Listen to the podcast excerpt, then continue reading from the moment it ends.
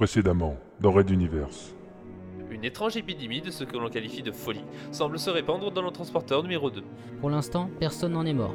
Le nombre de personnes concernées augmente toujours, malheureusement mais les courbes semblent amorcer une stabilisation de nombre de cas. La communication passe mal entre les vaisseaux Pour rappel, les ondes électromagnétiques fonctionnent très mal lorsque l'on est en transition. Les signaux sont envoyés par ondes subspatiales, nous permettant de rester en communication avec le reste de la flotte. Mais pas dans la passe de Magellan, n'est-ce pas? La puissance de la contraction ici est telle qu'un pont entre deux zones extrêmement éloignées de l'univers a pu être établi. Et sur de courtes distances, on peut faire passer un radio électrique concentré sous forme de laser. Il suffit alors d'une petite distorsion spatiale sauvage, d'un aliment imprécis entre les vaisseaux et le signal devient inaudible. Le temps devient plus ou moins élastique. Imaginez maintenant un micro-changement brusque.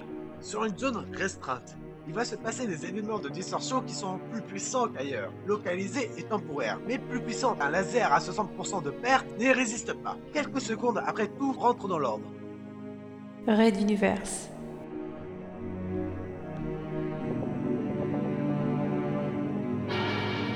Chapitre 15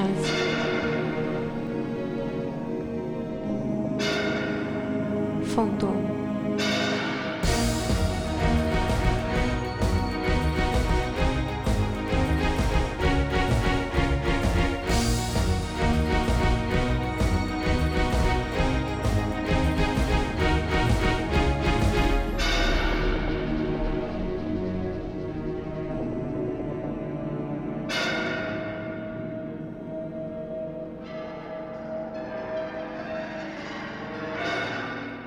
Troisième épisode.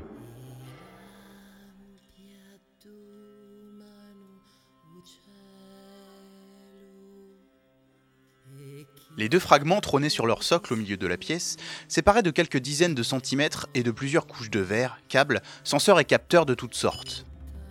Monsieur Werneck Runta, commandant de ce transporteur, éprouvait toujours cette désagréable sensation quand il se trouvait proche des artefacts, une sorte d'appréhension face à l'avenir car ces morceaux d'un métal parfaitement inconnu, identiques de par leur courbure ou le tracé des nervures sous-jacentes à la surface, ont été usinés en un lieu méconnu et retrouvés chacun à plusieurs semaines de transition de Magellan, mais pas du même côté de la passe.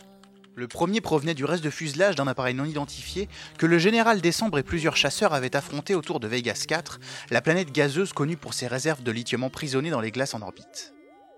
Une gigantesque explosion et un croiseur avaient été nécessaires pour en venir à bout. Et encore, on ignorait si l'engin inconnu n'avait pas réussi à s'en sortir malgré tout, grâce à cette fabuleuse technique de micro-transition lui permettant de bondir instantanément sur quelques kilomètres, ce qui était actuellement une technologie hors de portée des connaissances humaines connues. Le second artefact lui avait été offert par le marchand Brotto sur la station Pignata Grande en échange d'une place à bord de l'Exode.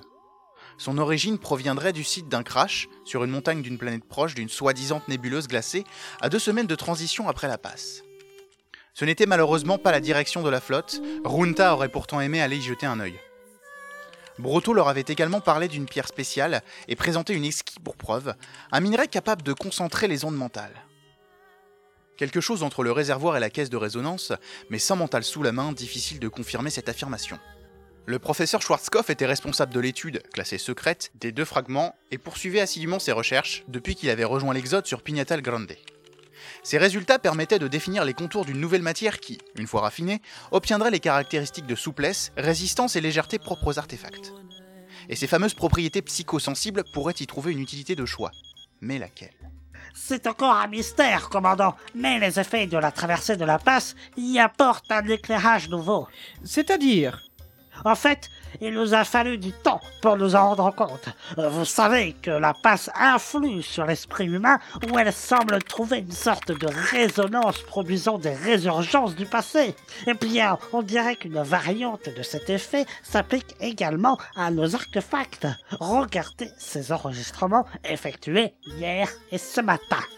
Le petit moniteur dans l'angle s'alluma sur une pression du savant. Les yeux écarquillés, Runta observa la scène se déroulant sous ses yeux, puis la suivante, avant que le savant ne relâchât la pression, éteignant l'écran. Le politicien était proprement médusé par ce qu'il venait de voir. Son intuition sur ces fragments inconnus se confirmait de jour en jour. Une ancienne citation lui revint naturellement à l'esprit. Mais jusqu'où allons-nous plonger? À quelle réalité obsolète nous raccrochons-nous dans le vain espoir de satisfaire notre désir d'inertie Vous connaissez les mémoires incomplètes du roi Magnam IV Je pensais que seuls quelques initiés y avait accès. Et j'en fais partie, professeur. Qui est au courant de ceci? Mon assistant en chef, le docteur Quentin. Attendez, euh... Charles Comme pratiquement personne ici n'est au courant des implications, je lui ai demandé de tenir cela secret. euh, avant que nous vous mettions au courant, bien sûr. Vous avez bien fait. Peut-on lui faire confiance? Je n'ai recruté que des collaborateurs discrets et habiles. La confiance ne viendra qu'avec le temps. C'est pour cela que toute l'organisation de l'équipe est cloisonnée. Ah, Charles, vous connaissez M. Runta, le commandant de ce transporteur. Oui, docteur. Monsieur Runta, c'est un honneur que de travailler à cette passionnante étude. La poigne était ferme, le regard jeune et quelque peu enfiévré.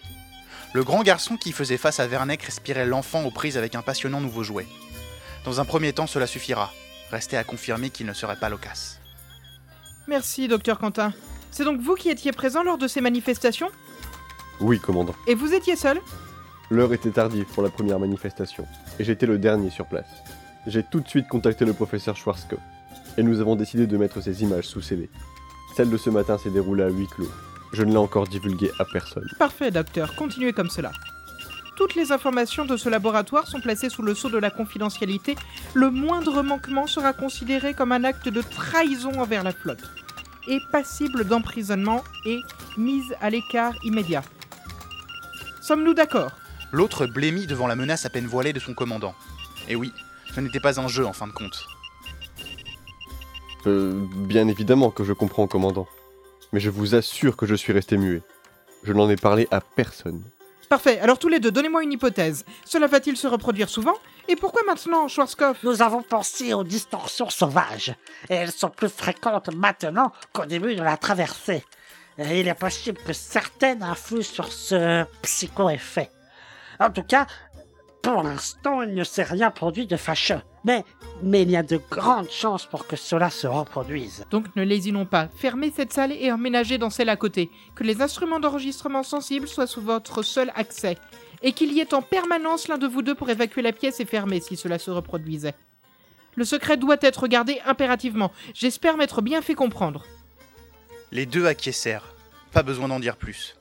Schwarzkopf savait quelles étaient les implications finales de ces découvertes, et l'autre semblait assez intimidé pour rester dans le rang. Bon, l'heure de son rendez-vous quotidien avec sa sœur approchait, il donna congé aux deux savants et s'éloigna du laboratoire, en direction de son bureau. Quand Magenam IV rédigeait ses mémoires, pensait-il à ces artefacts? Runta ne réussit pas à esquisser un sourire sur sa boutade.